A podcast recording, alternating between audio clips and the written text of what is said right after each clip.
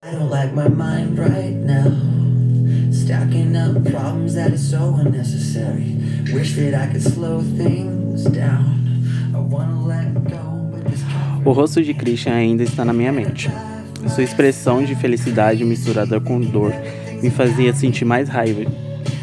Meu corpo está pesado e doendo. Sinto peso nas pálpebras e logo penso que morri. Sinto as mãos de Rafael no meu pescoço e as últimas oito horas passam como flashbacks na minha mente.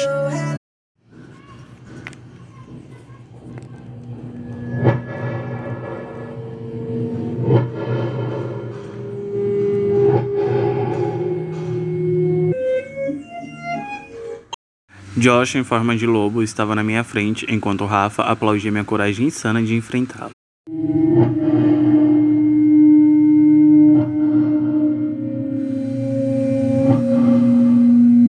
Christian preso numa cela, dessecando por falta de sangue.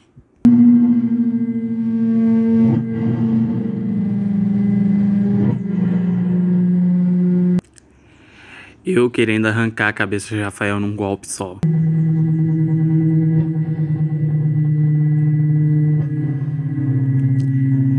Ele me segurando apenas com uma mão no meu pescoço.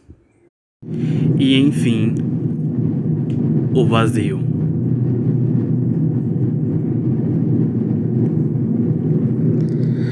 Não sabia, ao certo, quanto tempo estava daquele jeito, apenas vendo a escuridão e não ouvindo nada.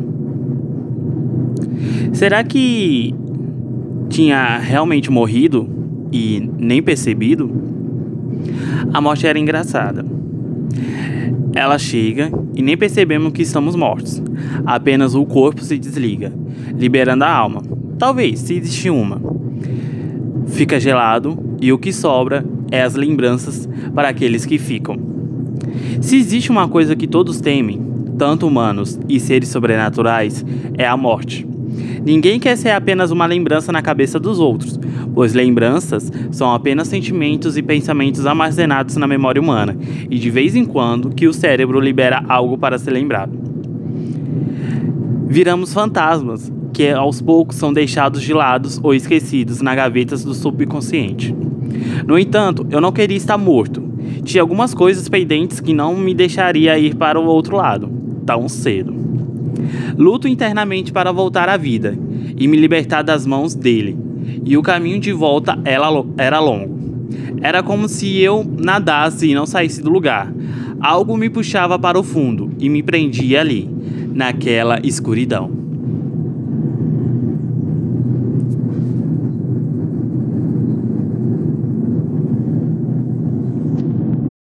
E quanto menos eu esperei, uma corrente elétrica percorreu tudo onde me encontrava, acendendo assim as luzes daquele lugar.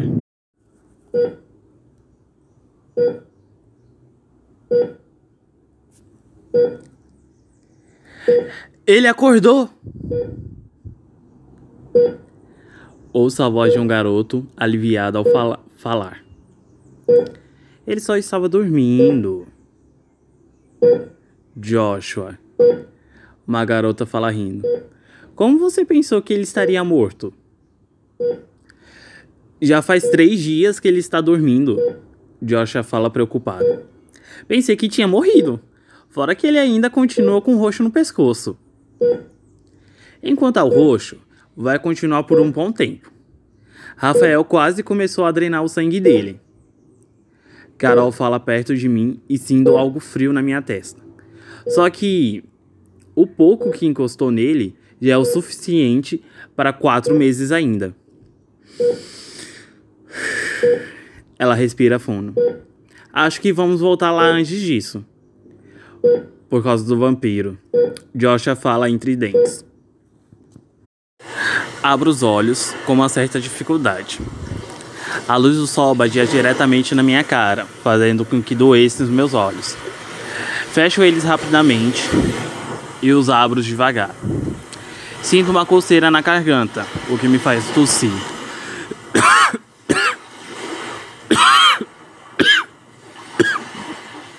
Por quase meia hora, direto.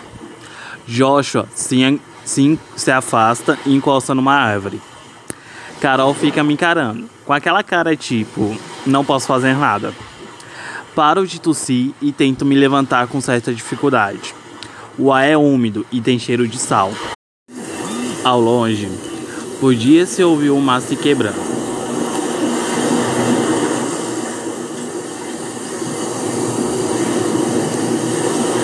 Encaro Joshua e Carol, querendo saber onde eu estava. Só que os dois permanecem calados. Tento falar alguma coisa, mas minha voz não saía. Era como se tivesse um caminhão de areia na minha garganta. Carol me deita novamente naquela esteira de palha e fala que irei melhorar daqui a alguns dias. Então, volta a dormir.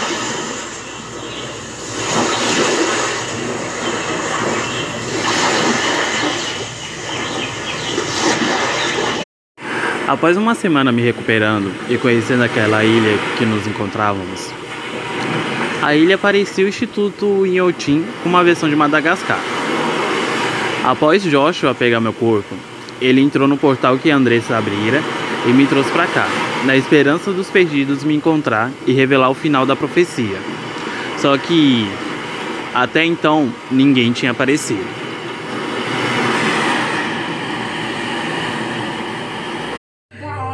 Nesse meio tempo que estive me recuperando, Carol e Joshua fizeram um acampamento onde se encontravam aqueles que conseguiram fugir junto com a gente e renovaram algumas alianças. Mesmo longe de Rafael ou dos guardas, eles não abaixaram a guarda. Criaram turno entre eles e deixaram a escolha quem queria ou não continuar a luta pela liberdade. Vendo aqueles guardas rondando aquele lugar, percebi que aquele era o nosso futuro por um tempo. Tínhamos começado uma guerra onde o inimigo poderia atacar a qualquer momento, e enquanto ele estivesse vivo, o clima seria tenso.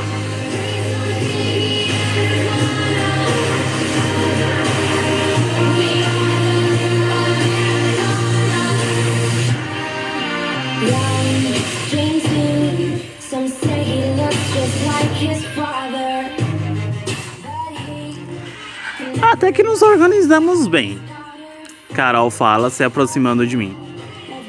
Eles precisavam ser ordenados de algum jeito. Verdade. A interrompo um pouco sério. Você sabe que vamos voltar. Dani, já sabemos que temos que tirar Christian de lá. Ela me interrompe colocando a mão no meu ombro. Mas antes, você precisa conversar com o conselho. Eu sei disso, me afasto dela. Mas cadê eles?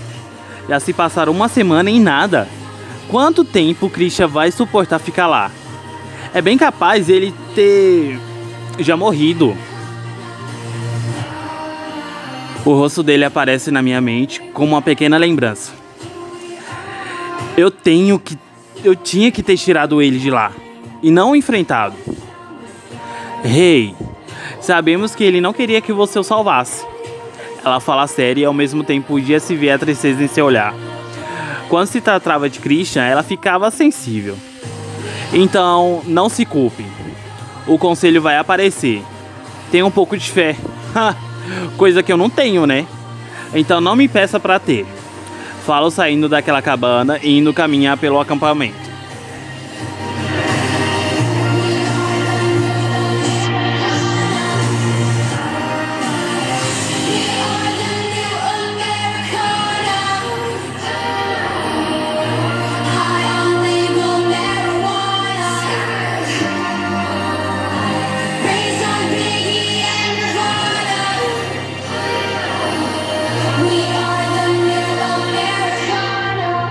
Foram se passando e nada de contatos perdidos.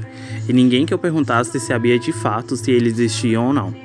Eles eram como lendas e histórias que todos ouviram quando crianças. Mas uma coisa havia de comum nessas histórias: eles iriam se revelar para mim quem eram. Enquanto ninguém se manifestava, eu planejava como resgatar Christian e o restante do pessoal que estava na prisão ainda. Como o lugar que Rafael era protegido por feitiços e não tínhamos a Andressa para nos ajudar, acabamos colocando alguns dos feiticeiros para rastrear sua localização. Havíamos trazido alguns druidas e nesse tempo os mantínhamos presos e perguntávamos se sabiam qual seria o próximo passo dele. Mas druidas, assim como as fadas, são fiéis até o fim ao seu líder. Eu sabia que aquilo tudo era perca de tempo, então decidi sozinho começar meu próprio plano. Sabia perfeitamente que Carol e Christian achariam aquilo perigoso, além de chamar o plano de louco. Então acabei reunindo um pequeno grupo, onde nos reuníamos algumas vezes durante o pôr do sol para começarmos as buscas. Mas como era de se esperar, era um fracasso começar a procurar algo que não sabíamos onde ficava sua localização. Eu já estava ficando cansado daquilo, precisava encontrar uma solução para aquilo. Não aceitava nenhum desfecho daquele jeito.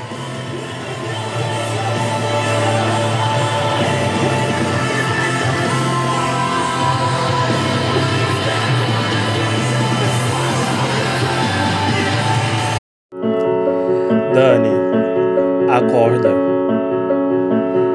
Sinta alguém me cutucando. Acorda, pelo amor dos deuses! Que foi? Falo levantando. Carol estava me encarando, assustada. O que é que aconteceu? É isso que quero entender. Estamos no meio da floresta. Ela fala preocupada. Só nós três. A encaro. Então, andei por aqui e não achei nenhum, nenhuma pegada. Ouço a voz de Joshua se aproximando. Quem nos trouxe até aqui teve o extremo cuidado de não deixar pegadas. Então, não posso deduzir que seja alguém do acampamento. Ele para e encara nós dois. O tempo que fiquei longe dele fez com que ele amadurecesse. Ele estava mais sério e a cara de menino já não se havia presente. No seu peito havia marcas de três arranhões que ainda estavam cicatrizando, e em seu rosto havia a marca de uma cicatriz na sobrancelha e um filete de sangue na bochecha. Seus músculos haviam ganhado definição. Seus braços haviam veias aparecendo, e no V do caminho da felicidade também havia. Ele me encara e abre um sorriso. Então, quem nos trouxe aqui? Carol pergunta, quebrando o silêncio. E por que nos tiraram do acampamento? Como imaginei. Ouvimos uma voz ao nosso redor e encaramos o nada. Ele estaria junto com os lobos e, a e as raposas. A voz era calma e ao mesmo tempo grave. Quem está aí? Pergunto pro nada. Mostre-se! Ele até quer ter terminado. Uma outra voz fala, um pouco com desdém, mas não tem respeito. Vamos deixar as crianças? Uma voz familiar fala e sinto uma paz. Ele precisa saber a verdade. Quem. Quem. Quem está aí? Joshua pergunta com certo medo.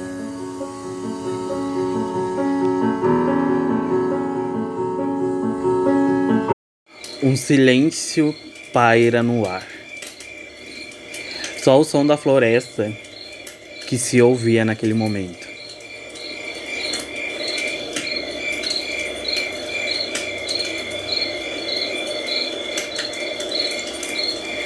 Uma névoa cai sobre nós, deixando o cenário um pouco dark. Carol fica no modo de ataque, no meu lado direito. Joshua se transforma em lobo e começa a rosnar, e eu fico pronto para a briga. Quem somos nós? A voz percorre, percorre toda a floresta por trás da névoa. Somos aqueles que foram esquecidos no Éden, aqueles que viram o início de um império e a ruína dele, aqueles que viram o fim de Sodoma e Gomorra, que viram a estrela da manhã cair. Quem somos nós? A outra voz começa interrompendo a outra. Aqueles que viram o terror do reino de Lilith se espalhar pela terra, que viram a guerra se espalhar como fogueira no coração dos homens, que viram a esperança escapar das mãos como água, que não enxergaram a paz. Também vimos o dilúvio acabar com a terra e ela recomeçar. Quem somos nós? A terceira voz começa agora próximo de nós e nos deixa um pouco assustados. Aqueles que esperam ansiosamente para esse momento, que viram a ruína da Babilônia e de Roma, que a cada nascimento de uma nova era esperavam aquele que iria nos libertar.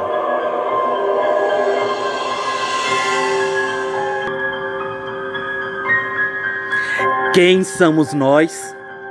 As três vozes falam ao mesmo tempo, o que me causa um certo arrepio. Elas, elas param um de frente de cada um de nós. Somos os perdidos do Éden, os perdidos do paraíso.